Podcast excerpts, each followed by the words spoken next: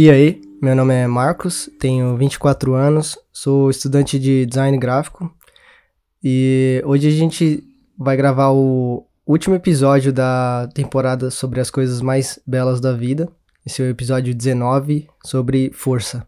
E hoje eu tô com a Eliane, ela é mãe do Gabriel, que já participou aqui com a gente também de dois episódios da última temporada. E a gente vai compartilhar algumas coisas, alguns momentos, por exemplo, que eu vou compartilhar. E, e é isso, ó. Você quer se apresentar? É, meu nome é Eliane, eu tenho 48 anos, sou funcionária pública e advogada. Moro em Osasco também? É, moro em Osasco também, sou mãe do Gabriel Tomita. É, é, e é isso. O Gabriel conheço ele desde o quinta, quinta, quinta, quinta série, série, por aí, é. quinta série. Que amizade linda. É, é os, os caras tá tudo junto até hoje, né? É, mas é isso, é, eu acho que eu vou começar. É, como é um, é um. Pode ser. Pode, esse pode ser um episódio um pouco delicado por causa das coisas que a gente passa na vida. Coisas que talvez nem eu mesmo tenha compartilhado, assim, tipo, é um. É um. É uma ousadia, assim. Esse. esse começar esse projeto, na verdade, foi uma ousadia porque tinha coisas que eu não queria expor, mas que foi bom, assim, tipo, com a Bruna, que, é, que ela tá comigo no projeto, que a gente compartilhou um com o outro e fez isso, sei lá, me ajudou. É, tipo, um, como se fosse um tipo de terapia e tudo mais. E aí eu meio que vou falar sobre um, uma época da minha vida que foi, foi bem difícil, que foi com a minha mãe. Eu, quando eu morava com a minha mãe, há uns cinco anos atrás, mais ou menos. É, minha mãe, ela sempre bebeu. Ela, hoje em dia ela tá bem melhor, mas ela bebia quando ela já era adolescente. Ela meio que, entre aspas, aprendeu isso quando ela morava na roça. Ela era, tipo, do, do interior lá do, de Minas Gerais. E fumava também, o pai dela ensinou ela a fumar. E, tipo, acho que era algo meio que, entre aspas, cultural, porque era para meio que afastar os mosquitos enquanto eles estavam pescando, algo assim. Eu não sabia disso. E aí, depois de um tempo, ela conseguiu parar de fumar, com uns 35 anos e tal. Mas beber, ela praticamente nunca parou, assim. E eu, eu e os meus irmãos, a gente já passou muito, muita dificuldade por causa disso. É... E ela era, era bem complicado, assim, lidar, principalmente depois que meu, é, eles meu, meus pais se separaram, e aí ficou eu, meu irmão e minha irmã com ela. E aí tinha muita briga, e eu queria estudar, queria fazer algumas coisas que precisava meio que da ajuda financeira dela, e era, era uma puta chatice, porque ela meio que não sabia administrar o dinheiro direito, e o dinheiro ia para não sei aonde, e a gente precisava de dinheiro de, simples, assim, de passagem para poder estudar. Enquanto os moleques que a gente conhece hoje lá, tipo, queria fazer outras coisas. Os moleques já não tava nem aí pra nada e tal. E aí eu meio que eu comecei a fazer um curso técnico. Meu irmão começou a estudar no Senai. E, nossa, essa foi uma das épocas mais difíceis, assim, tipo, da minha vida até hoje, porque era sei lá, tipo, era um negócio que a gente não parava para pensar na época, mas era muito puxado, assim, tipo, é, tudo que a gente queria, a gente ia correr atrás 100% a gente, porque a gente não podia contar com ela, assim, basicamente, tipo, é, tipo, ela ajudava, mas era aquilo, assim, era aquela mão fechada, sabe, tipo, uh, e aí a gente foi, eu continuei o curso e tal. Fui fazendo, fiz um ano e meio lá, fiz técnico em nutrição e dietética na Aritec. E aí foi, foi bem complicado porque a gente é, tinha muita briga também. Muita briga. Eu, meu irmão, meu irmão com ela principalmente. Foi um dos motivos que fizeram é, a gente vir morar com meu pai depois de um tempo. É, a minha irmã, no meio disso, meio que só meio que ia absorvendo as coisas, porque ela era pequena ainda, ela tinha uns 10 anos, menos um pouco. É, e eu ia, eu ia meio que levando, achando que aquilo ia dar em alguma coisa. Tipo, eu fazia uns planos meus de tentar terminar aquele curso, fazer alguma coisa. Mas eu ainda tava muito focado no, no presente. Que foi até, tipo, eu comecei a estudar inglês sozinho e tal.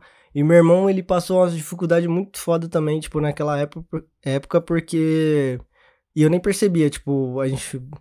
Eu só fui perceber isso um, esse, tipo, não esse ano, mas recentemente, tipo, eu não sabia que ele tinha passado tanta dificuldade assim, tipo, ele ia pro, pro Senai lá, assim, almoçar, ele chegou a pesar 48 quilos, 45, não lembro quanto, ele ficou muito magro, ele brigava com a minha mãe por causa de dinheiro de, de passagem. É... Aí ele tinha que ir lá pra Barueri, que a gente mora em Osasco, e ele ia lá estudar. E, tipo, ficava sem almoçar. E esse. E dois anos que ele ficou do curso, ele não conseguiu emprego. Então ele meio que foi para fazer o curso, mas ele não conseguiu emprego. E aí continuou, continuou indo lá e tal, achando que ele ia conseguir. E meio que foi, foi bem foda, assim, tipo, pra, pra ele. E como eu tava muito fo focado, assim, na, nas coisas do curso que eu tava fazendo e tudo mais, eu nem tava reparando nisso. E, é, e essa foi uma, tipo, uma, isso é fora várias outras coisinhas, detalhes, assim, que eu tô esquecendo, mas, tipo, essa época foi bem com complicada para mim, assim. Eu também tenho um histórico de mãe alcoólatra, infelizmente. É, a minha mãe começou a beber, eu nem me recordo quando, é, acho que talvez em 1984, tanto que ela morreu bem nova, morreu com 37 anos. Nossa. É, e a minha mãe ela já tentou matar os filhos é, por conta do alcoolismo. É, então, com 17 anos, eu saí de casa, fui morar sozinha em Santos, sem conhecer uma única pessoa lá. Em Santos? Em Santos porque a minha mãe me ameaçou de morte de novo e eu sabia que ela seria capaz. Porque eu era uma das filhas. Os, os filhos do meio são sempre os renegados, eu ah. entendo Daniel. Ah, é. Eu era filha do meio. E então eu fui morar lá sem conhecer ninguém, eu só tinha o dinheiro da passagem de ida, com Nossa. 17 anos. E quando eu cheguei lá, eu sentei numa praça, chorei. E graças a Deus eu não precisei dormir na rua, porque eu consegui morar na casa de uma família para cuidar dos filhos de uma senhora. A minha mãe, ela sempre dizia que se as filhas dela saíssem de casa, elas iam virar todas prostitutas. É, eu provei para ela que ela estava errada, porque eu fui para Santos, eu não quis voltar, mesmo que eu consegui o trabalho lá, porque eu fui morar com essa senhora para trabalhar de babá. Uhum. Mesmo conseguindo dinheiro lá, eu não quis voltar. É, eu saí de casa, eu, eu nunca vou esquecer, eu saí de casa em 19 de outubro de 1990 de 1989, porque minha mãe morreu em 90. Uhum. É, eu saí de casa dia 19 de outubro de 1989, só com dinheiro de ida, com umas, roupinhas, umas mudinhas de roupa, e fui. Pedi pra uma pessoa comprar passagem para mim, porque menor de idade não podia viajar. Hum, seus irmãos ficaram com ela? Meus irmãos menores, a minha irmã mais velha já era casada, e a minha irmã mais velha sempre foi mais é, conivente uhum. com as coisas que a minha mãe fazia. Hum. Os meus irmãos mais novos é que sofreram tudo depois, que eu só fui saber as coisas que a minha irmã, que mora no Japão hoje, sofreu. Depois de muito tempo que eu perdi o contato com a minha irmã. E aí, nesse meio tempo, eu fui estudar lá em Santos, é, me matriculei numa, numa escola, num curso técnico de contabilidade. Aí arrumei depois emprego até na área, mas é, quando você tem 17 anos, você tá pensando só lá realmente, que nem você falou, no uhum. agora. Sim. Você nunca tá pensando pra frente, que a sua vida que você pode fazer para frente. Aí é, tive muitos problemas lá, sofri tentativa de abuso, porque é, eu morei nessa casa com essas pessoas durante um certo tempo. Aí depois, por ser descabeçada, saí da casa da pessoa, fui morar num outro, numa, numa outra casa, arrumei outro emprego. Uhum. É, aí nesse meio tempo, a minha mãe morreu justamente por conta Mas do como é que você ficou sabendo, assim? Tipo, da morte? Você, tá, você tava isolada de, de, da sua família? Porque é, você na foi verdade, pra lá... eu só contei pra minha irmã, pra onde eu estava indo. Pra minha irmã mais velha e dois amigos. Hum. É, não contei nem pra minha avó, que morava no mesmo quintal, porque eu sabia que minha mãe teria coragem até de bater na minha própria avó para saber alguma coisa. Nossa. É, então, é, eu passei um bom tempo sem, sem dar notícia nenhuma para ela. Só depois que eu tive um problema de saúde e eu precisava que viessem remédios daqui de São Paulo lá para Santos é que eu conversei com ela uma única vez no telefone e hum. eu só voltei a vê-la dois dias antes da morte dela. Que eu voltei, ela já estava acamada e dois dias depois ela foi para o hospital. Aí me ligaram falando que ela tinha entrado em coma. Eu voltei correndo para São Paulo, mas eu cheguei que ela já estava morta. É... Não é fácil conviver com uma pessoa desse jeito. Ainda mais quando você Não, é. sabe é. que ela tá errada. Sim. E infelizmente é, falam para mim que é uma doença, mas eu não aceito, não adianta. É só a gente que sabe que conviveu com esse tipo de gente que sabe quanto a gente passa. Sabe? É, afeta a vida de todo mundo. Né? Exatamente. Né? E assim, é... eu falo que hoje o problema que eu tenho psicológico é em relação a isso que eu vivi lá no passado. Só que eu não quis passar nada disso pro meu filho. Eu, eu só falei para ele, quando ele tinha idade para entender, hum. de que eu hum. passei por tudo isso e que ele nunca ia passar na vida. Porque a desculpa que ela dava é de que ela apanhou demais dos irmãos, ela tinha que descontar aquilo nos filhos. Ah, ela deixava isso explícito? Deixava. Ela falava que como ela apanhou muito do irmão dela, ela tinha que descontar em alguém. Nossa. E ela descontava nos filhos. Isso é um problema muito grave da, das gerações passadas que eu vejo, assim, que o pessoal leva problema psicológico na brincadeira, como se fosse... Ninguém nunca procurava tratar essas coisas, né? É. Eu, por exemplo, eu sou diagnosticada com depressão e síndrome do pânico desde 2007. Para eu estar aqui hoje com você, às vezes é uma força imensa que eu tive que fazer para ficar naquele ponto, uhum. esperando o ônibus por um tempo, porque eu estou em crise de pânico ultimamente. Uhum. Ela vai e volta. As pessoas não sabem que é isso, pensam que você ah, tem uma crise e tomou remédio passou. Eu sou avessa a remédio. Eu fiz tratamento por dois anos, tomando oito comprimidos por dia. Nossa. É, eu tomava dois diazepam, duas fluoxetina, duas clorpromazina, que desses dias eu fui descobrir que era um, é um antipsicótico, que é uma camisa de força em cápsula. Nossa. E depois eu tive uma crise convulsiva e comecei a tomar edantal. Então eu tomava oito comprimidos por dia, só que eu não via. Para mim aquilo não tinha resultado nenhum. Não estava melhorando a minha situação em nada. Nossa. Eu só estava enchendo meu corpo de droga. Uhum. Eu queria que tivesse alguma coisa que me fizesse ter vontade de viver. E eu sempre uhum. gostei muito de estudar. É, o pai do Gabriel, ele não entendia a doença. Aí quando eu tomei todos os meus remédios de uma vez, foram acho que uns 40 comprimidos, eu tomei de uma vez de todos esses. Eu tentei o suicídio.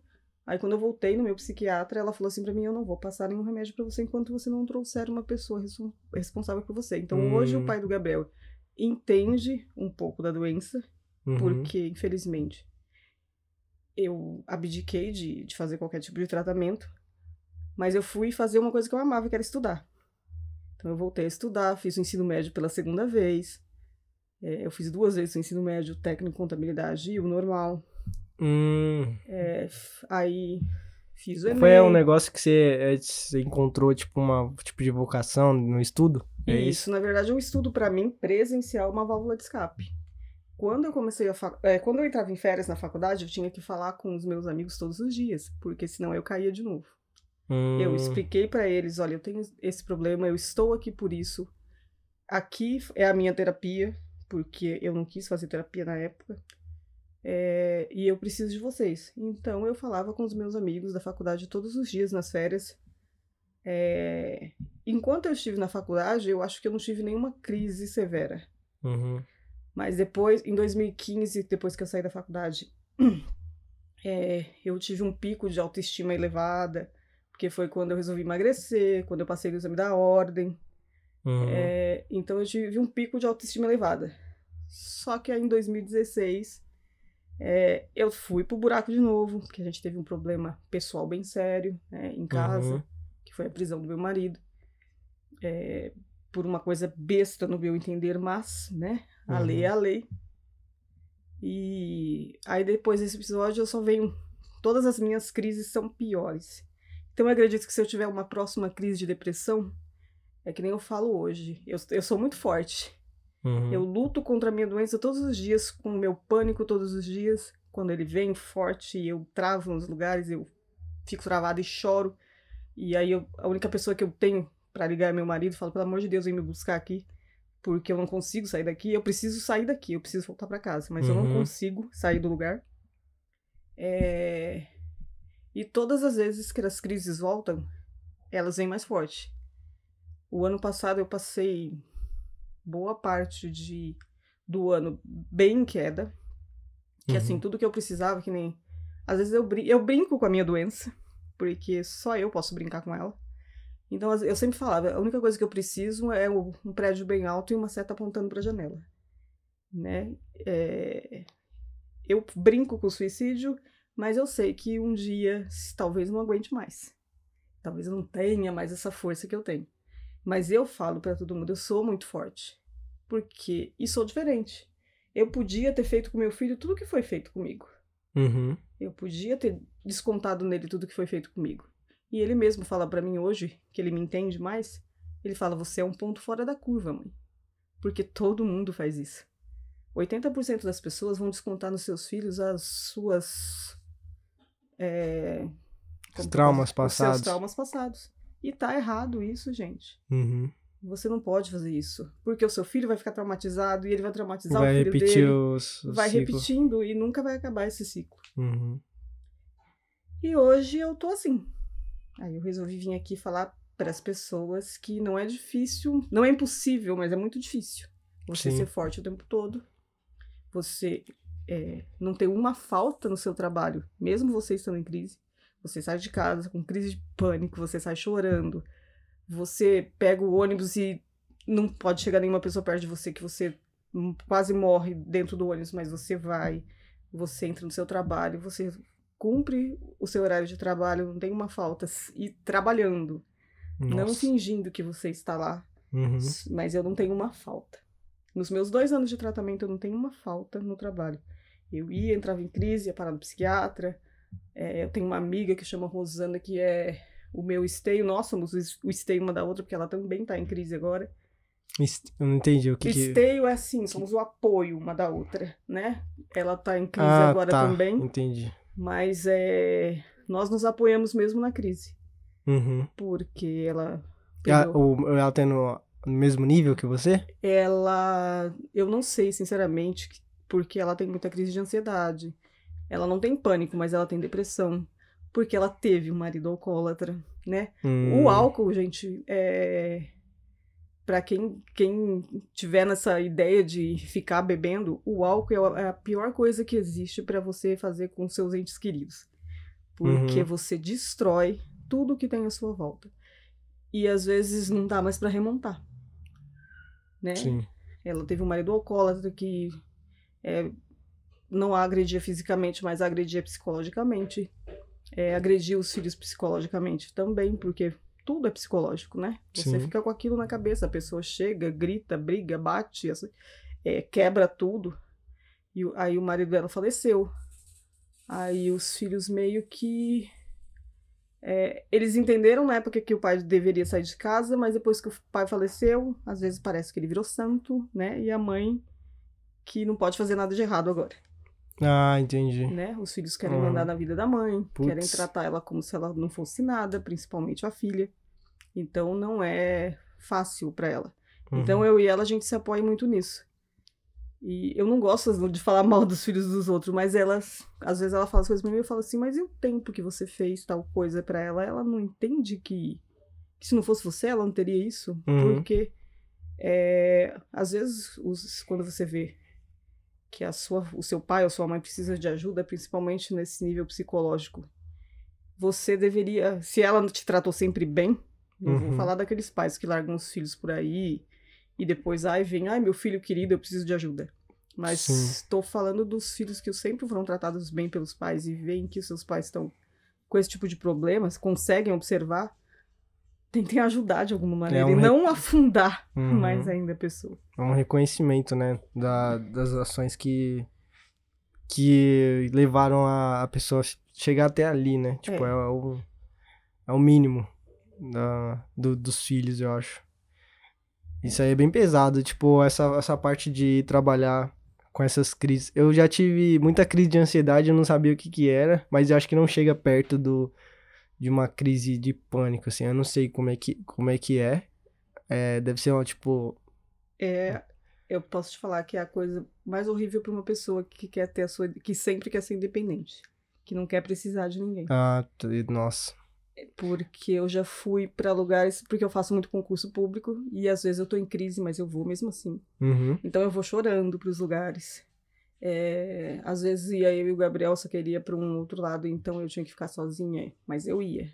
Uhum. Eu tirava força de onde não tinha, mas eu sempre fui. Eu tenho horror a, a, a, pontes e em crise de pânico, então, pelo amor de Deus, e todos os lugares que eu ia tinham pontes. Nossa. Eu tinha que pedir para pessoas desconhecidas, porque aí ou você pede para um desconhecido, ou você fica travado ali num lugar que você nunca foi. Eu tava na Dutra, nossa. Que eu fui para Guarulhos fazer uma prova e tinha uma ponte para atravessar a Dutra, são oito faixas de, de carro.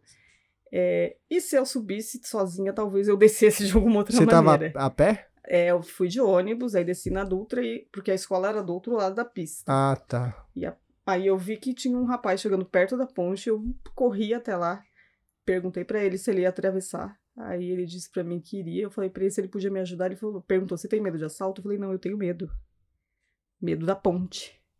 E eu atravessei de olho fechado, de mão dada com um desconhecido. Nossa. Só... Você explicou para ele expliquei, a situação? Expliquei. Uhum. Eu sempre explico quando eu tô em crise para alguém.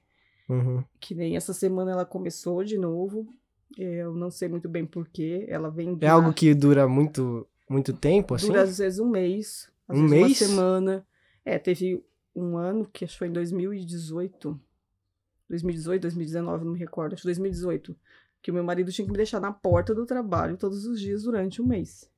O mês inteiro eu não conseguia ir para ir embora. Eu tinha aqueles anjos da guarda que que tem aqui em Osasco. Ah, tá. uhum. Aí iam três dentro do ônibus e as três tipo faziam que meio que um, um biombo para que ninguém chegasse perto de mim.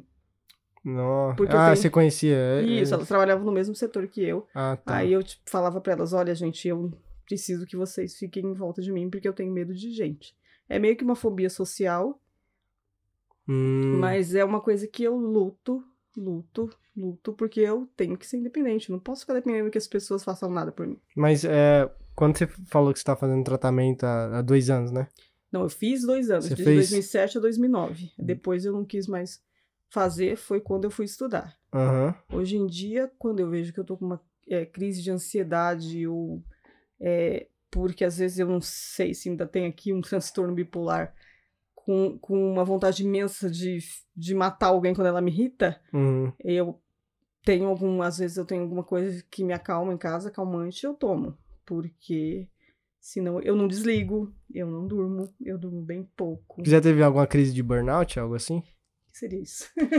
é a, a, crise do esgotamento, na verdade, é mais para quem trabalha demais, algo assim. Tipo... É, então, é... eu sinceramente não tenho certeza, porque às vezes eu chego em casa e não desligo, eu não consigo dormir, porque eu fico pensando o tempo todo no que eu tenho que fazer no trabalho. Eu sou muito, é, eu sou muito chata. Hum, uhum. Né? Além de ser chata como mãe, chata como colega, né? Uhum. Eu já briguei bastante com vocês, eu sou chata, muito chata no trabalho. Eu não me permito sair enquanto não termino o que eu estou fazendo.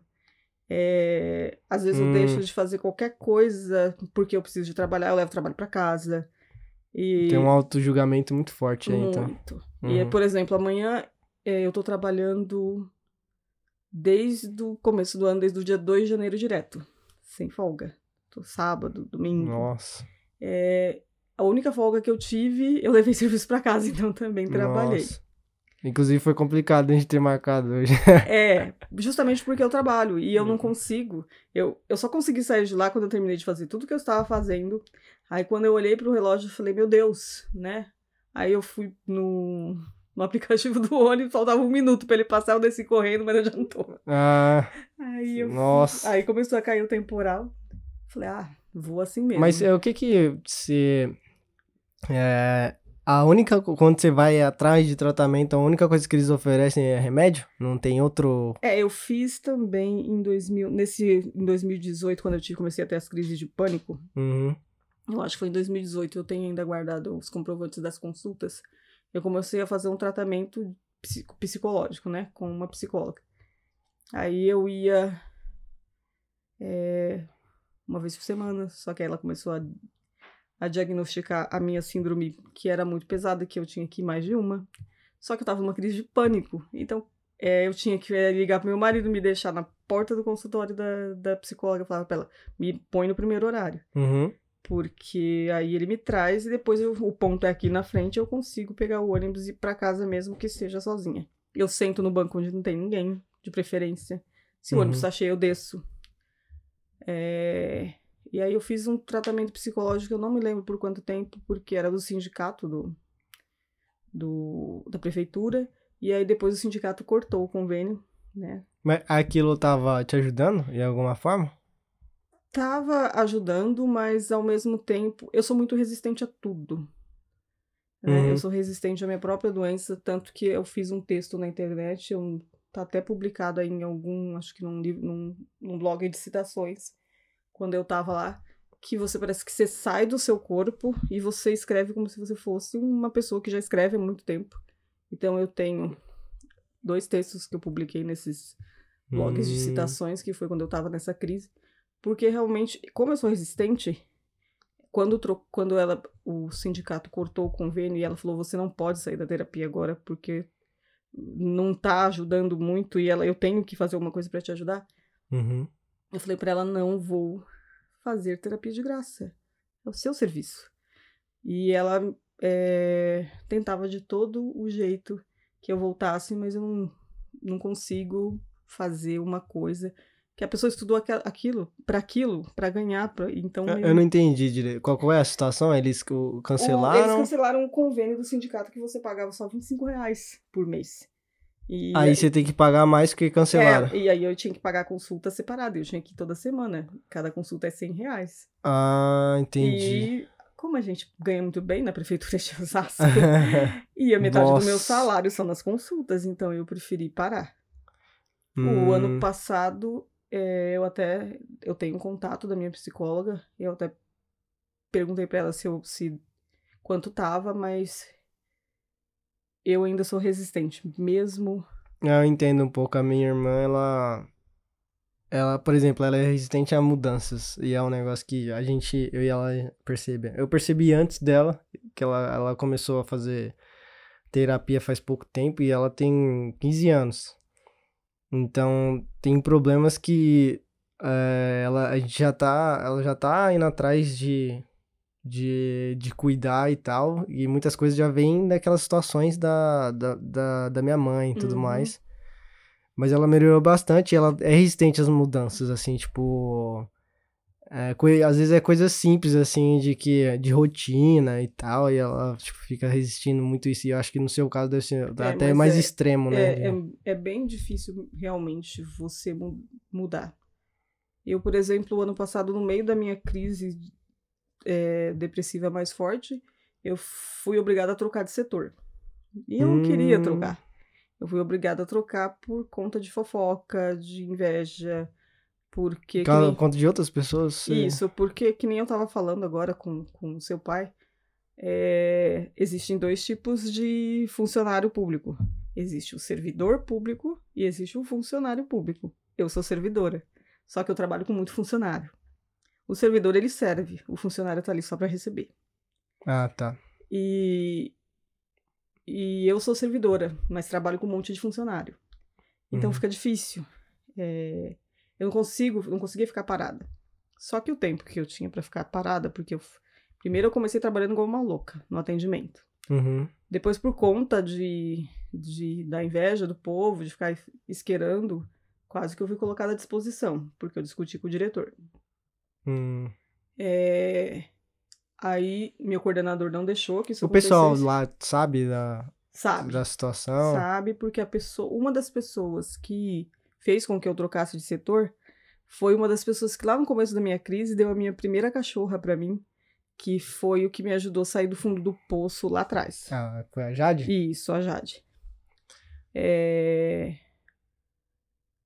E por essa gratidão que eu tenho a essa pessoa, por ela ter feito esse bem enorme na minha vida, Hum. que eu não, não prejudiquei ela e nunca vou prejudicar até Uhum. hoje. Porque foi por conta dela que eu quase fui posta à disposição. e quase. E, e agora fui para esse outro setor que eu tô. E realmente, quando vem assim na, na, ai, você vai, não é você quer ir, é você vai, é, fica muito difícil, você não Sim, aceita. Uh -huh. E eu tava bem no auge da minha crise psicológica. Então eu ia todos os dias para aquele setor chorando, mas. É, e aí me deram para lidar bem na época da pandemia. É, no começo você tinha que ligar para os pacientes para saber como eles estavam, para os pacientes que foram internados, né, uhum. por Covid. E tinha vezes que você ligava, a pessoa tinha morrido. Nossa. Então, é, mu é muito complicado você estar tá numa crise depressiva intensa e você lidar com a morte dos outros. É, uhum. você ligar para uma pessoa e a pessoa começar a chorar do outro lado, falando que a pessoa faleceu um dia antes da sua ligação. É complicado. Hoje eu tô lidando melhor com a situação da morte, porque eu ainda lido com morte. E hoje eu tô lidando com morte de bebês, de crianças, de pessoas é, em relação à pandemia, tudo nesse setor. E parece que, não sei, me mudaram para lá e me deram exatamente isso para fazer, porque parece que queriam que eu afundasse um pouco mais, né? Viam você Nossa. afundando e, tipo, vamos jogar a pá de cal e fechar o caixão. Foi nessa época que eu também estava extremamente com vontade de que tudo acabasse, né? Então eu falava muito pro meu filho, eu falava assim, olha, se eu fizer alguma coisa, você me perdoa. É, não é, é vocês dizem que é o caminho mais fácil, né? Tem gente que diz que o suicídio é o caminho mais fácil. É, ele não é o caminho mais fácil. Ele é o caminho que você escolhe porque você não aguenta mais sofrer. Uhum. Né? E então são 2007, são quase 14, 13, nem sei. 17 anos, nem sei. 2007? 14 é. anos, né, de doença. 14 anos. Não tô vendo melhora. Os tratamentos não adiantaram nada, eu acho que isso aí é bobagem. Porque esses remédios destroem sua memória, né? Tem a disposição para fazer alguma coisa Exatamente, também. Exatamente, porque você tá tomando um, um negócio que é pra, é pra, pra depressão, ah, mas você tá tomando calmante. Que, como é que o seu cérebro responde a isso? Hum. Né? E, e aí eu fui procurar saber, então hoje, por mais que às vezes eu vá fazer terapia, foi por isso que eu saí também, a minha psicóloga insistia na medicação, que eu tava num... E é que ela não me viu nessa última fase, uhum. mas naquela época ela insistia na medicação porque eu tava muito ruim. E eu, tenho, eu sei que eu tenho força, eu sou muito forte, eu tô conseguindo levar mesmo assim sozinha, porque o trabalho é que preenche todos os espaços que, que eu tenho na vida para não pensar nessas bobagens, só que eu tenho que ir para casa, eu tenho que, que dormir e eu não desligo. Porque se eu desligar, às vezes eu. Quando eu vejo, eu tô divagando lá pro meu passado, eu tô divagando no arrependimento de coisas que eu deveria ter feito e não fiz, hum, uhum. né? em situações que eu não deveria ter, também ter feito e fiz. Entendi. Então é muito complicado você conseguir tocar a sua vida para frente, mesmo olhando para o seu passado, pensando no seu futuro e tentando descobrir se você vai ter um futuro, né? Porque eu anseio muitas coisas, uhum. mas hoje em dia, por exemplo, eu adoro ler. Vocês já perceberam? Nossa uhum. casa é cheia de livro. Sim. E a maioria são meus. É eu não consigo ler uma linha. Porque a minha doença tá acabando comigo, né? Eu não consigo ler uma linha. Eu amo estudar. Eu tenho vários cursos pagos, eu não consigo fazer. É... Eu faço pós-graduação online. Às vezes eu pago, mas eu nem assisto a aula. Porque uhum. eu não uhum. consigo. Então, muitos dos prazeres maiores da minha vida eu estou perdendo. Que nem você, eu, Gabriel, a gente adora ver série, uhum. né? Assistir filme. Eu acho que se eu perdesse esse último prazer, esse e o trabalho, é... talvez eu não tenha mais essa força. Né? É, você diz que o que segura hoje é, são esses pequenos prazeres de. Isso, que eu tô perdendo a cada dia que passa, eu vou perdendo um pouco. Você acha que, assim, por exemplo, entrando mais nesse assunto do que que mantém a gente. É, eu aposto que o Gabriel foi um grande motivo, né, de ter te segurado na vida. Foi. é, quando. O Gabriel foi, o Gabriel é ainda, mas como ele já tá adulto, E ele tá agora num, numa fase que eu às vezes, às vezes penso assim, nossa, ele esqueceu de mim. Eu tô tentando entender essa nova fase do meu É? filho. É. Eu tô tentando entender, tô tentando O que aceitar. que ele, ele, você, con- tipo assim, é que o Gabriel, ele, até ano passado, ele era uma pessoa. Isso. Então, eu, eu vi essa mudança, acompanhei essa mudança. Então, é responsável um pouco por essa mudança? Eu não. É, sim. Ah, tá, tá. É um, é um texto que eu mandei pra Isso, ele que isso, ajudou ele. Isso. Mas é, eu acho que, tipo assim. E ele. O que que ele disse sobre isso pra você, assim? Tipo, o que que ele, ele conseguiu te ajudar nisso? Tipo, vocês, vocês conver- conversaram. Tipo assim, não na mudança dele, mas é, na situação que você tava passando. Assim, tipo, ele. Na isso ver- ajudou você? Então, a- na verdade, quando o Gabriel mudou, eu e ele, a gente estava no mesmo nível, talvez, de, de estar no fundo do poço. Ele também estava muito mal. Uhum. E, ele, e ver ele mal me deixava pior ainda. Porque eu não conseguia ajudar meu próprio filho. Aí ele é filho único ainda. né? Exatamente. É, eu não conseguia ajudar meu próprio filho. Eu só tive o Gabriel porque eu tinha certeza que eu não teria condições psicológicas de cuidar de um outro ser humano. É, Eu falo pra ele hoje, não escondo dele que ele foi um acidente. Eu nunca quis ter filhos. Uhum. É, só que se ele foi um acidente, mas ele nunca foi é, tratado sem amor. Ele é, o, ele é o maior amor da minha vida. Peraí. É o meu melhor amigo, meu companheiro. E essa mudança dele parece que afastou ele um pouco de mim. Mas ele tá gradativamente voltando, mesmo estando do jeito que ele diz que está, né? Sem apego. É, que nem eu disse pra ele, ele falou assim: ah, eu consigo agora praticar o desapego, não sou apegado a nada. E a primeira frase que eu disse pra ele: só não vai desapegar da sua mãe. E ele me respondeu: mas se eu ficar apegado a você, quando você for embora eu vou sofrer. Uhum. E o desapego é a falta de sofrimento, né? Então eu tô tentando entender essa nova fase dele. Às vezes eu falo algumas coisas pra ele, que nem esses dias eu falei. A gente respeito- conversou sobre isso aí de desapego. É, então, eu esses dias eu falei algumas coisas pra ele a respeito de que a prefeitura ofereceu alguns cargos pra ganhar mais. Eu falei assim, ah, você, se tivessem te dado, você devia ter aceitado, porque assim você guardaria mais dinheiro pro que você pretende, né? Porque ele pretende agora ir pra USP.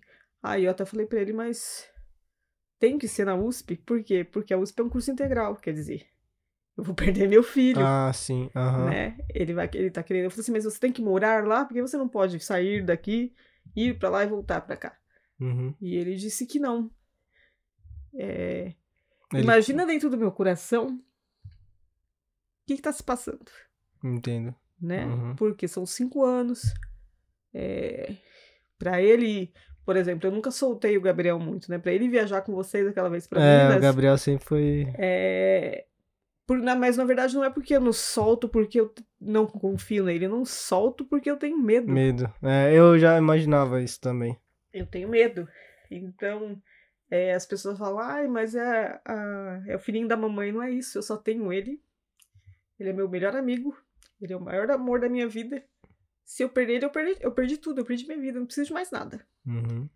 né? Tanto que quando ele foi agora também pra Lorena com, ver o seu irmão, na primeira vez que ele foi, Uhum. Ele queria ir de moto, eu falei, mas você não vai de jeito nenhum. Eu vou te pôr dentro do ônibus. E eu fui com ele até a rodoviária. Ele tem 24 anos, gente, mas pra mim ele sempre vai ser o bebê que eu peguei no colo, olhei pra carinha e falei, você vai ser a minha vida. E ele é a minha vida. Uhum. Né? Mas a mãe, eu acho que sempre vai enxergar desse jeito, né? A minha mãe, co- depois que a gente se mudou, ela, ela acha que a gente abandonou ela. E aí ela, ela liga sempre aí, tipo, não, a gente vê ela, tipo, a gente vai lá ver ela, visitar e tudo mais. É, E assim, infelizmente, eu e os meus irmãos, a gente, só a minha irmã, ela é um pouco mais apegada com a minha mãe. Uhum. Porque ela ficou um tempo lá e eu e meu irmão já tinha saído de casa. Ela foi morar, a gente já tinha ido morar com meu pai. Só que eu e meu irmão, a gente sempre foi muito desapegado dos nossos pais e no geral. Eu acho que hoje eu sou mais apegado aos meus irmãos do que a qualquer outras pessoas. E, e eu acho que a relação, tipo, você, você e o Gabriel, acho que era, um, era de um jeito até ano passado e isso mudou por causa da mudança dele.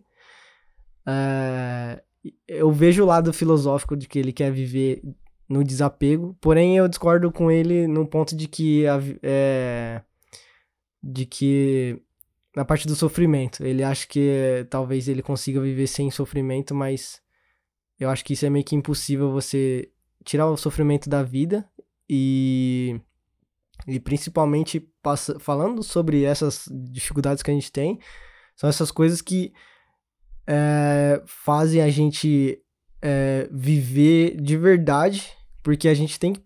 Eu acho, na minha opinião, que a gente passa por essas coisas para poder é, ter algum, algum prazer de verdade em viver, sabe? E hoje eu não consigo ver a vida assim, tipo, é, um, é aquela dualidade. Eu não consigo ver a vida não é só prazer, mas a vida também não é só sofrimento. sofrimento. Então, não é só, tipo, por exemplo, não é só. Você só não teve só a sua doença na sua vida toda. Você teve o Gabriel, você teve a Jade, você teve o.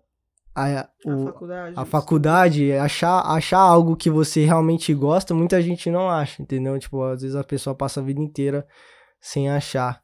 E talvez esse desapego dele talvez seja uma fase mas é, é mais. E o complicado é que ele afeta a, a sua vida mais do que a dele, fazendo, tomando essa decisão. Então. Na verdade, agora é, ele estava muito assim no começo, agora parece que ele tá um, um pouquinho diferente, porque é, depois que o Gabriel teve essa mudança, ele aprendeu que muita, muita coisa do que eu fiz de errado também, porque eu não sou uma santa, é, foi em relação a tudo que eu passei, porque além de eu ter passado muita coisa com a minha mãe, o pai do Gabriel não é a melhor pessoa do mundo. Uhum.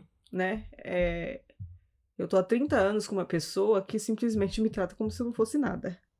São raras as vezes é... que, que eu posso dizer que eu tive um 1% de felicidade nesses 30 anos. E eu sempre falo pro Gabriel e falo para muita gente que o meu tempo para isso acabou.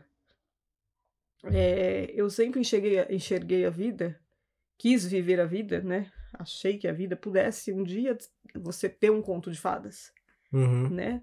E o Gabriel sempre fala para mim que o amor não existe, né? Que é errado você não, é, não sempre bem. É o amor romântico que não Isso, existe. Exatamente. O amor que ele fala é o amor incondicional por tudo, isso. não só por pessoas. É isso que ele quis dizer. Só que eu não consigo ver dessa maneira. Uhum. É, e eu falo para ele, gente, como que eu pude ter lá atrás ter escolhido viver nessa prisão? Logo eu, que sempre quis a liberdade, porque eu passei presa com a minha mãe por 17 anos, me libertei e depois eu, eu mesma me prendi de novo. Mas você tá dizendo que acha que foi culpa sua você ter entrado no desenvolvido. Você tá falando da. da Não, tô da... falando do, do casamento, da, da ah, relação. Tá. Eu uhum. me enfiei numa prisão de novo. E sem qualquer chance de libertação. Não existe chance, no meu entender, de libertação. Não existe chance, assim, de, de se libertar, porque eu tenho medo de que se eu deixo o, o pai do Gabriel, ele sofra demais. Eu que... sempre tô pensando no outro. É, eu desisto de mim para pensar no outro. Uhum. Sempre.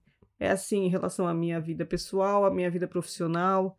Eu desisto de mim para pensar no outro. Esses dias, não.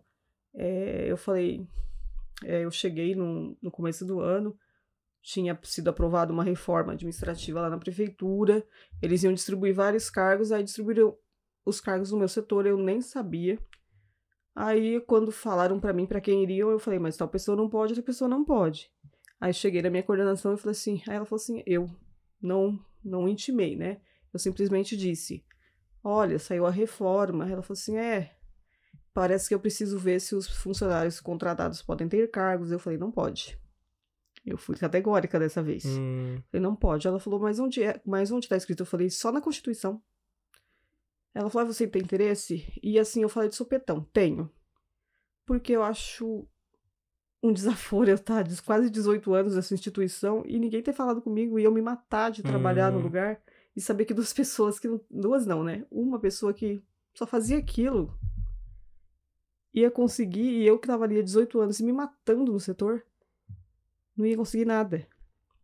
E é, às vezes eu, não, eu penso, as pessoas pensam que eu estar em crise agora é porque eu tô muito ansiosa, porque ainda não saiu nada, né? A gente, eu leio quando da meia-noite um, eu tô lendo o Iomo pra ver se publicaram alguma coisa. Ah, tá. Uhum. É, mas hoje, ontem eu falei com o meu coordenador, com o outro, né? Que são dois.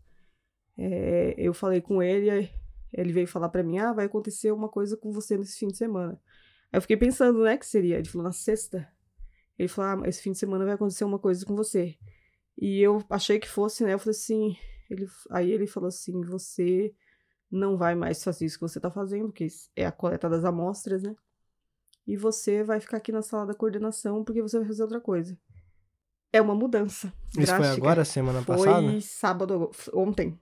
Foi sexta agora. Ah, nossa. Foi ontem. E aí ele falou assim: ah, aquele negócio. Do... Eu falei assim: ah, mas eu vou fazer isso daí. Ele falou assim: ah, talvez a gente mais pra frente consiga para você uma coisa melhor. Eu falei assim: olha, esse cargo que eu iria ter, que eu acho que eu nem vou ter, já tá de bom tamanho, porque já vai aumentar o meu salário. Isso aí vai tirar daquela sua função de ligar para as pessoas? É... É, vai, mas do, é, eu já não estou mais ligando, mas eu lido com a morte porque eu tô trabalhando com uma pessoa que faz morte materno, infantil, fetal e as mortes de causa desconhecida. Ah, isso é para contabilizar.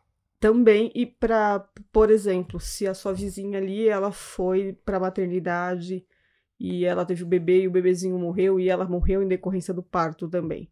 Aí eu tenho que mandar e-mail para a unidade mais próxima da casa da pessoa é, ou mandar um memorando para que a pessoa vá investigar as causas, as possíveis causas da morte hum, da mãe, entendi. da morte do bebê. E quando você vê que é um feto que viveu horas, você não sente tanto. Mas às vezes a criancinha ficou um mês com a mãe. Não é muito legal você ver isso. E eu sou, eu leio demais. Eu não leio livros, mas tudo que eu pego eu leio. E, uhum. e você ficar lendo declarações de óbito é horrível.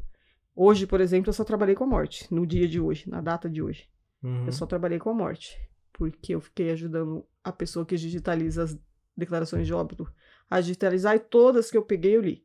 Então eu vi gente que morreu por tiro, gente que se matou, gente que morreu atropelada, muita gente que morreu de Covid, é...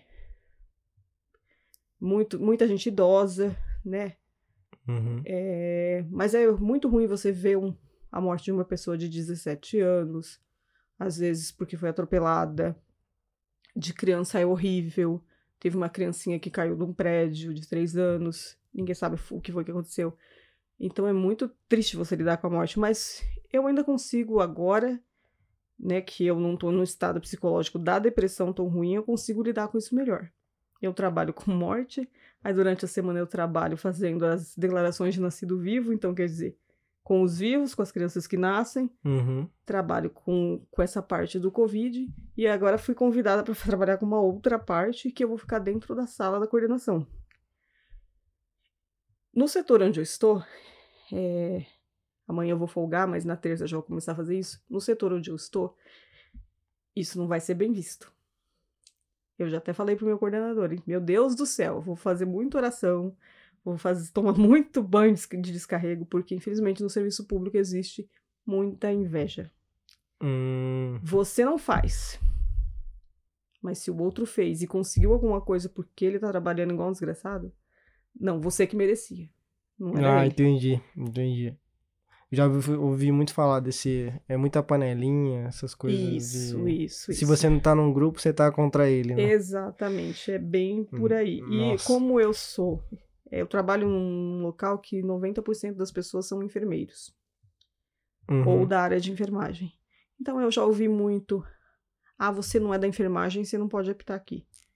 Mas às vezes dá vontade de falar, eu não sou da enfermagem, mas eu sei mais do que você sobre esse assunto aí que você deveria saber.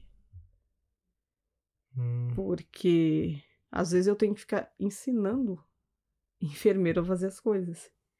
E eles não veem com bons olhos. Às vezes você vê que você fala uma coisa e eles choram com ódio.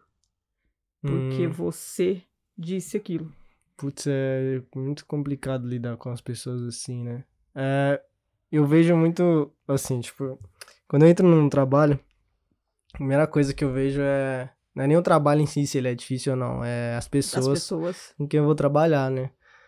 E eu vejo isso que é. Porque esse é um dos motivos que, que faz você. Porque se o trabalho for difícil, é algo, tipo, técnico, sei lá o que. Algo que dá, dá pra trabalhar mais, mais facilmente. Só que pessoas hum, é, é muito mais complicado. Porém, você tem um. Você é advogado agora. E aí você tem algum plano pra sair. Tipo, sair totalmente agora do tipo do serviço público para poder hum, focar nisso? Não porque eu quero continuar no serviço público porque eu coloquei na minha cabeça e o problema é que eu só preciso que o meu psicológico me ajude, que no momento eu não tô conseguindo. Eu coloquei na minha cabeça que eu quero ser procuradora, que tem a ver com direito. Hum. Porque eu nunca quis ser advogada. Eu fiz o nível superior justamente para ter um cargo público de nível superior ligado à área do direito. Ah, tá. Porém, é, tanto que quando eu saí da faculdade, o meu melhor amigo da faculdade se chama Arthur. Quando eu saí da faculdade, eu falei, eu não quero ouvir por um ano a palavra direito. Porque foram cinco anos muito difíceis. Você trabalhar o seu psicológico com uma doença que não tem cura, gente. Não adianta falar que tem, não tem. Depressão uhum. não tem uhum. cura. É, você trabalhar o seu psicológico com essa doença, você conseguir trabalhar, estudar, é, sofrer resistência por parte do, do, do, seu esposo, porque ele via que você realmente ia levar a faculdade até o fim, então a pessoa tentava que você saísse de qualquer jeito, né? Porque, infelizmente, ele ouve muito a voz das outras pessoas. E as pessoas falavam, ah, quando ela terminar a faculdade, virar advogada, ela vai te largar. Ah. E ele ouviu muito isso, então Nossa. ele. Porque para ajudar ninguém, não tem ninguém. Sim, sempre é... é assim, né? E então ele ouviu muito isso das outras pessoas e ele jogava isso na minha cara. Às vezes eu tinha que ir de casa até a faculdade a pé, porque eu não tinha dinheiro da passagem e ele também não queria me levar. Então eu passei muito perrengue fazendo faculdade, porque eu fui bolsista. No começo, quando você vai para uma faculdade particular que as pessoas acham que elas são melhores que você, você sofre um monte de preconceito porque você é bolsista. Sim, uhum. né? É, eles, e os próprios professores, a gente ouviu de dois professores que nós não éramos capazes de concluir um curso de direito. Porque a gente veio com bolsa. E um a gente não discutiu, mas com o porque era um senhor de idade, então ele ia pensar aquilo pro resto da vida dele. Mas com o outro a gente disse: vai olhar as notas dos seus alunos. Vai ver de quem são as melhores notas. Bolsista não pode tirar nota ruim, senão perde a bolsa. É.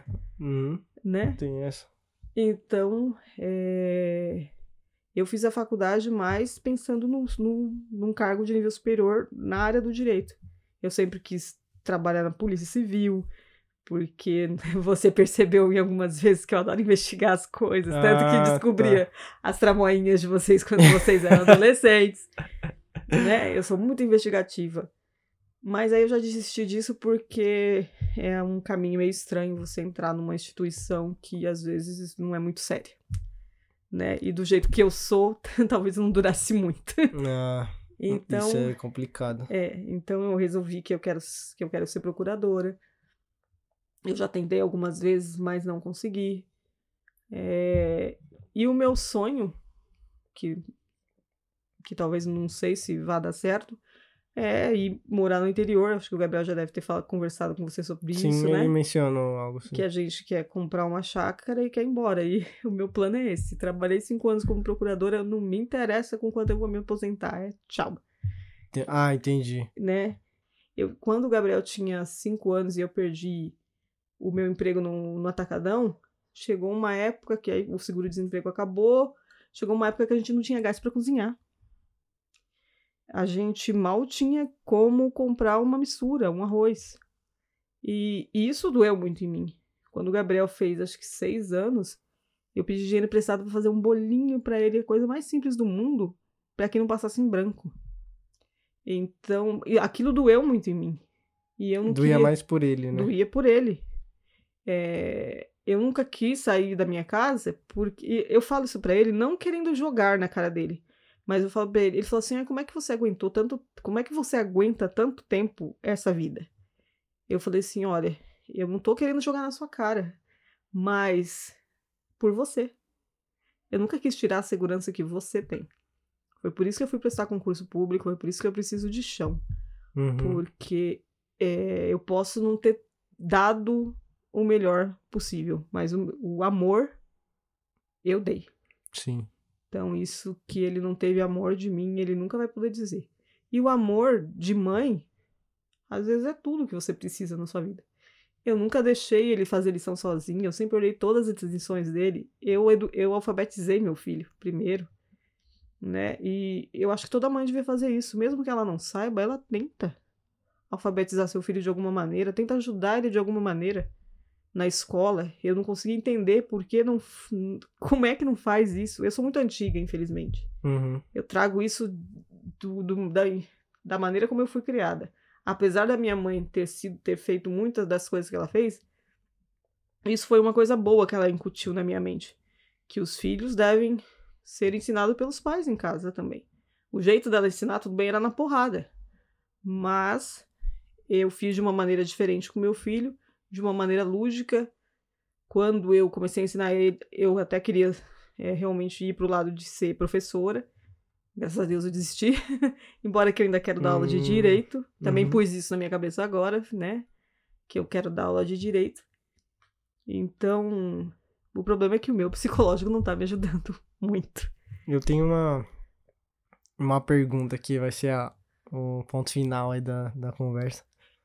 O que, que você acha que nos mantém vivos, assim, ou pelo menos mantém a nossa vontade de querer viver? Você, você meio que tá me dizendo que é, muitas das suas razões estão contidas dentro do Gabriel, e ele é a, a pessoa pela qual você, fez você querer viver e continuar vivendo.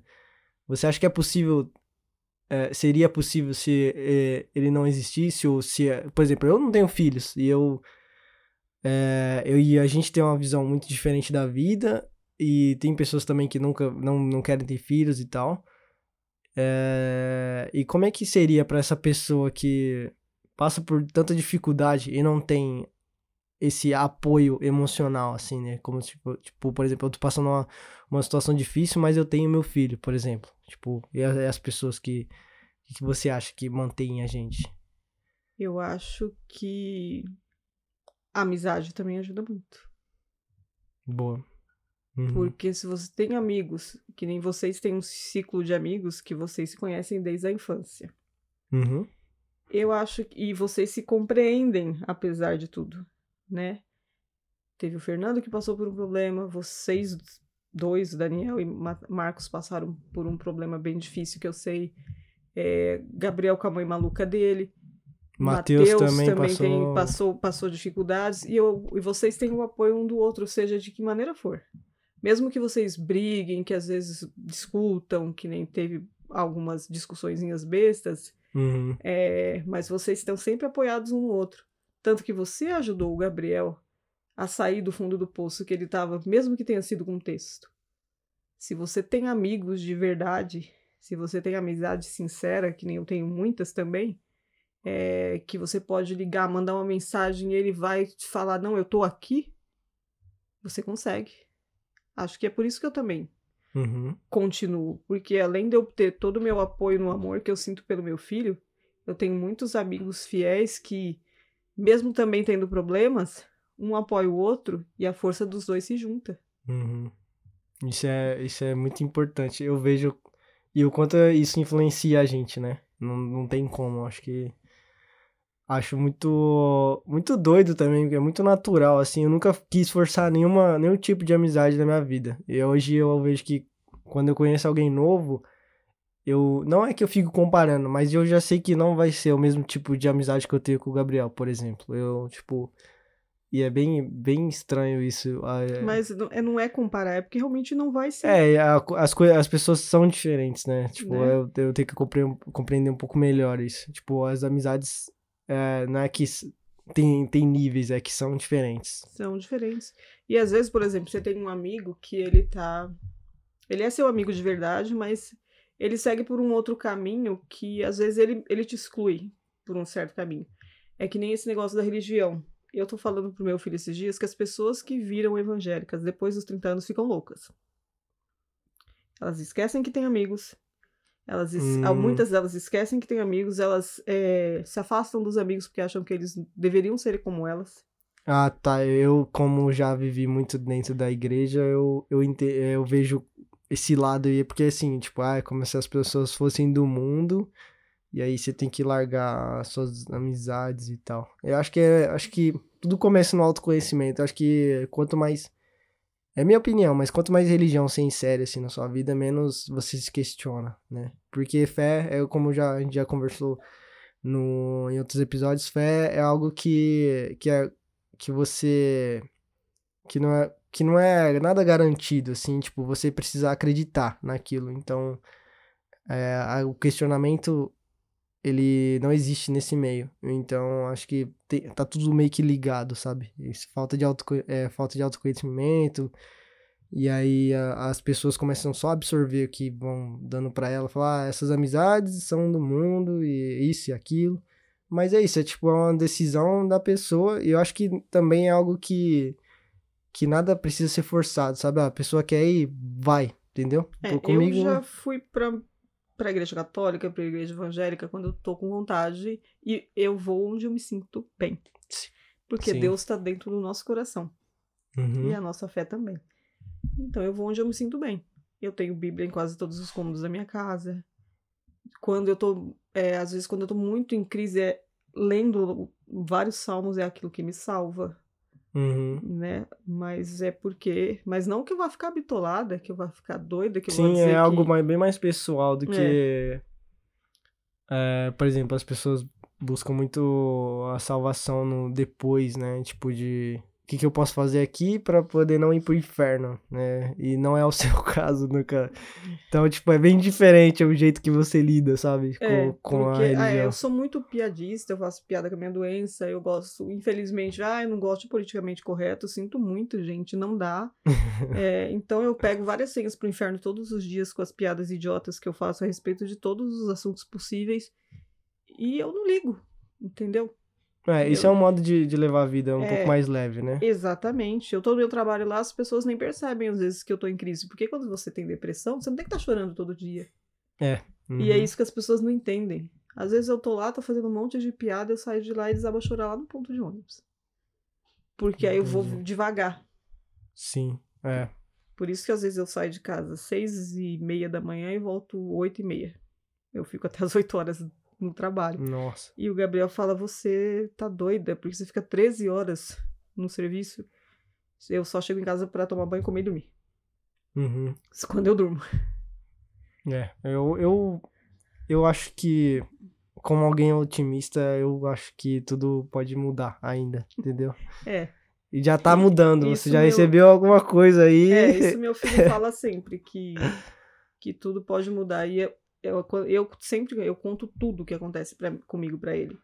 E eu falei com ele a respeito disso, ele falou assim, olha, em oito meses de véu você tá conseguindo o que você não conseguiu em 17 anos. Eu falei, é, então, mas é porque eu tenho uma chefia que reconhece. É, mas eu acho que faz parte do, do seu fluxo, do que você era pra chegar, entendeu? É. Vai que poderia ser um jeito mais forçado e não desse certo mais pra frente, entendeu? Porque eu. O, muitas coisas que eu percebo é que eu sou muito novo ainda, mas muitas coisas que eu já passei eu vejo que foi por um, por, por um caminho melhor e que eu deveria ter passado por aquilo, sabe? Hoje eu não tenho nenhum, nenhum, nenhuma mágoa com a minha mãe, não tenho. Tudo que eu passei, eu, eu vejo isso como algo que, eu, que me deixou mais forte, sabe? E. Eu queria E- chegar nesse nível aí de vocês, porque, sinceramente, eu não consigo praticar esse perdão de maneira alguma. Não? Não. É, isso é, isso é meio complexo. O Gabriel mesmo, ele me falou de, desse, essa parte do, do perdão e que a, é, muita gente que passou por, um, por umas coisas bem mais pesadas, assim, não conseguem se desgarrar. E eu acho que parte do de você querer, tipo, você sair do sobreviver pra viver, eu acho que é você, tipo, se desvencilhar dessas coisas, mas... É, ele fala isso pra mim constantemente, mas eu falei pra ele que talvez eu nunca consiga. É, não sei, não, Uhum. não, não. Eu, não é que eu a culpe de tudo, mas eu não consigo perdoá-la de certas coisas. Sim, Porque aham, a vida da gente podia ter sido diferente se ela tivesse sido diferente. entendo. É. É. Minha vida poderia ser também a mil maravilhas, mas eu mesmo já tô colocando ela nos eixos. É, hoje em dia eu meio que. Eu só sinto gratidão hoje. Eu não consigo ficar mais pensando no que poderia ter sido, nem o que, que pode ser, porque quanto mais no presente e querendo fazer. Tudo bem, eu, eu tenho meus planos, não é que eu não tenho. É, não penso mais no futuro, mas que eu trabalho muito mais no presente, no que eu posso fazer agora, no que me deixa bem agora, para poder eu conseguir o que eu quero e eu, tipo, e viver bem, viver, não, é, não quero ser rico nem nada, quero ser, viver, viver bem e de uma maneira simples, assim. Então, acho que é uma boa você, o Gabriel, ter passado por isso, porque eu acho que você mesmo pode aprender bastante e ele também e vocês conversam muito, é coisas que hoje em dia não tem muito de pais e filhos, sabe? Eu mesmo não converso muito com meu pai, assim, sobre, tipo, as, eu passei por uma crise no passado, aí, tipo, chamei todo mundo em casa aqui, aí eu falei o que, tá, que tava acontecendo e tudo mais, só que não é algo comum, e esse apego que vocês dois têm, eu não tenho com, com os meus pais, e a maioria das pessoas estão tão, é, perdendo isso hoje em dia, Sim, entendeu? Mas, é, mas isso é culpa dos pais. É complicado. E também da tecnologia, por Isso, exemplo. Isso, mas, é. gente. É, então, mas culpa dos pais, porque os pais é que dão pros seus filhos com um ano de idade um celular para brincar. Hum, uhum. É... Eu acho que o que vocês vivem, o que eu queria viver, tá. Infel... Apesar de eu falar dessa habituação por religião, é... tá lá em Mateus 6, versículo 34 é, deixar que o dia de amanhã cuide de si mesmo, dê a cada dia o seu próprio mal. A gente tem que viver o dia de hoje e amanhã a gente pensa. Uhum. E tem muitas coisas nesse no Mateus 6, no capítulo 6, que a gente devia praticar mais. Sim. É, eu acho que é o melhor capítulo da Bíblia para se praticar. O problema é que as pessoas não veem, que a mão esquerda não veja o que faz a direita, isso aí tá falando das doações que as pessoas têm que ficar alardeando que fazem. Ah, mostrando Isso, que elas estão fazendo... dando alguma coisa para alguém, que estão fazendo bem para alguém. Ah, ações boas. Né? É, apesar de eu não ser tão religiosa, eu interpreto todo esse, esse capítulo da minha vida. Que nem... É, fala que você não deve ficar gritando a sua fé, que você tem que entrar no seu quarto e falar a teu Deus que está em secreto, que ele hum. que te hum. vê em secreto vai uhum. te ouvir. Então, tudo isso. É bom, é legal você ter aprendido esses ensinamentos. Tem um que eu não lembro qual que é, mas é um que eu tenho guardado na minha gaveta até hoje, que é. Ele fala, meu. É... estou quebrantado. É, meu é coração um tem, tem rugido há muito tempo, alguma coisa assim. Eu acho que é o Salmo 27. É algo assim, e, e eu tava passando por uma, ou é o Salmo situação... 27 ou é o 37, porque eu lia 28 salmos por dia e eu lembro dessa frase. Nossa, então, é mais ou menos isso aí. né?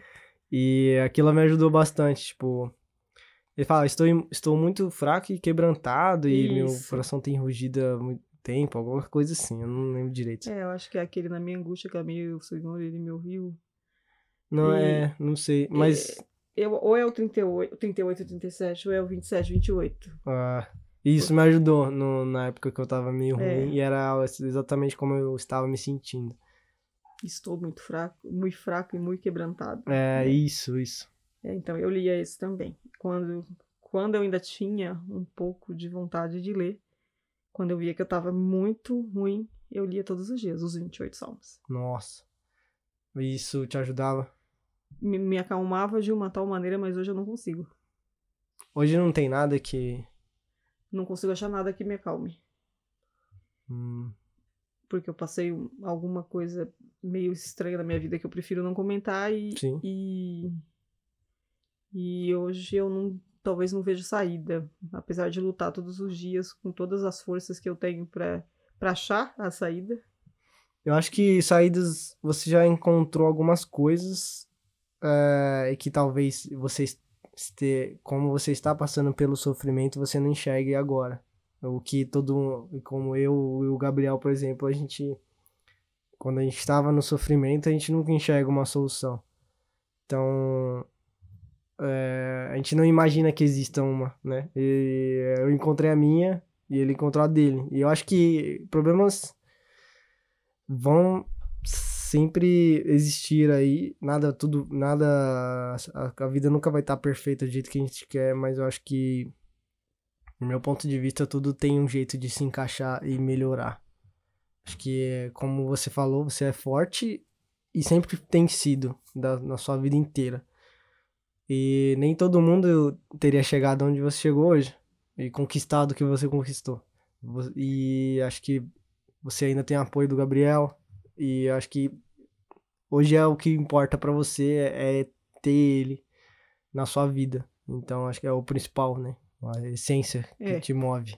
Então acho que é, eu tenho uma visão de mundo muito talvez ingênua, mas que eu acredito que a sua vida vai melhorar ainda, entendeu? Acho que, sei lá, não é meio que falando da boca pra fora, mas melhorar, eu, eu acredito.